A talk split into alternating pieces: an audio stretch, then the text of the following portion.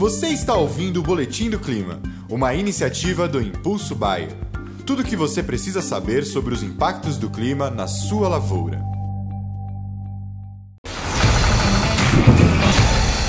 Olá a todos, aqui é Marco Antônio, agrometeorologista da Rural Clima, e vamos para as nossas atualizações climáticas né, dessa semana, falando aí da semana do dia 6 de dezembro. E aí, como fica o clima, né, como fica o tempo para nesse mês de dezembro.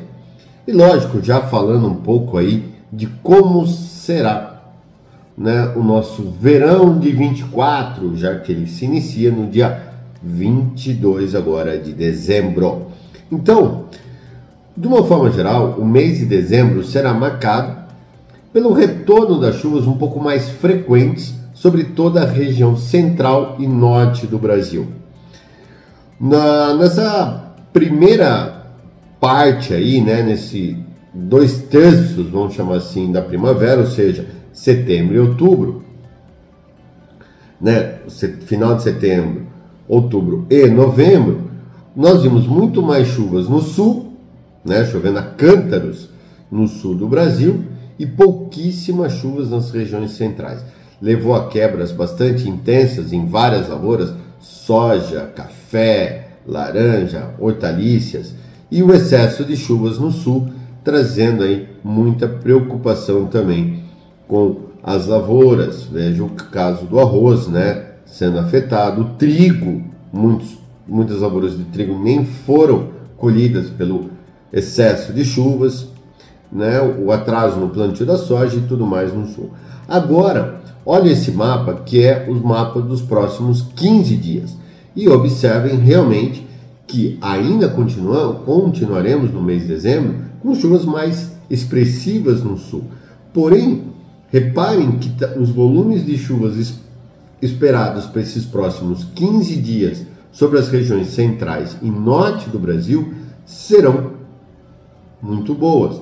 No entanto, nessa semana, ou seja, nos próximos 15 dias, a, a passagem de uma frente fria já nessa quarta-feira sobre o sul levará chuvas intensas ao Rio Grande do Sul, mas ela se desloca rapidamente pela, para a região sudeste.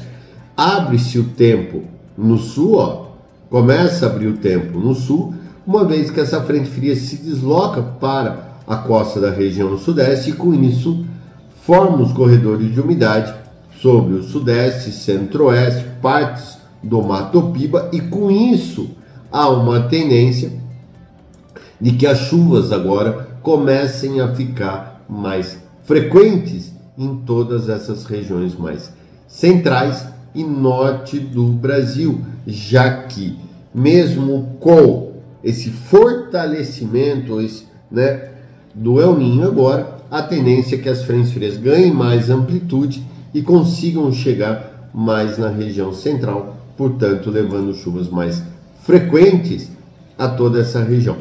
Oeste da Bahia e sul do Piauí terão sim uma condição um pouco mais de chuvas irregulares, mas boa parte do Sudeste, Centro-Oeste, aí logo também Rondônia, Pará, Amazonas, Acres, terão chuvas mais frequentes daqui para frente, ou seja, boas condições avisas.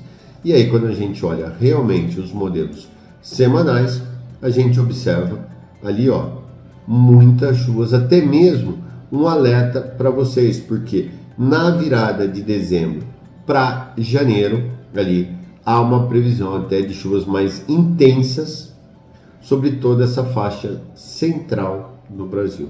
Portanto, daqui para frente iremos ver uma mudança no padrão climático aqui no Brasil chuvas mais frequentes, com volumes ainda irregulares, mas mais frequentes sobre a região central e norte do Brasil, períodos, intervalos maiores entre uma chuva e outra no sul. Não há perigos de veranicos no sul, longe disso, mas pode ficar uma semana sem chover, o que será também de suma importância para a finalização do plantio, trato culturais e tudo mais. Ou seja, daqui para frente, as coisas começam a entrar no eixo com um certo atraso, Se, você, se a gente pegar o normal no Brasil, né, climatologicamente falando, realmente estamos aí com um atraso de 40 a 50 dias na regularização do regime de chuvas. Trouxe muitos prejuízos, sim, mas daqui para frente isso muda e muitas lavouras ainda poderão atingir não seu potencial, mas bons índices de produtividade. Aumenta a pressão para doenças, sim, por conta do excesso de umidade. As temperaturas ainda continuarão elevadas, né, nesses intervalos que não tem frente frias passando, então muita atenção aí com o fator térmico, tá ok?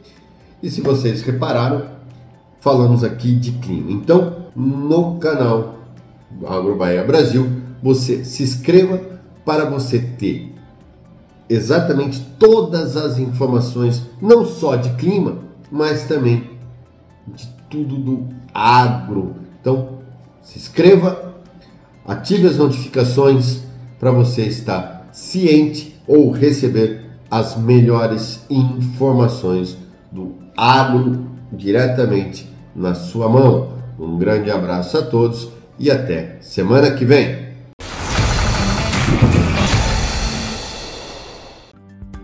E esse foi o Boletim do Clima, uma iniciativa do Impulso Bayer. As últimas notícias do Impulso Bayer sobre a previsão do tempo para sua lavoura.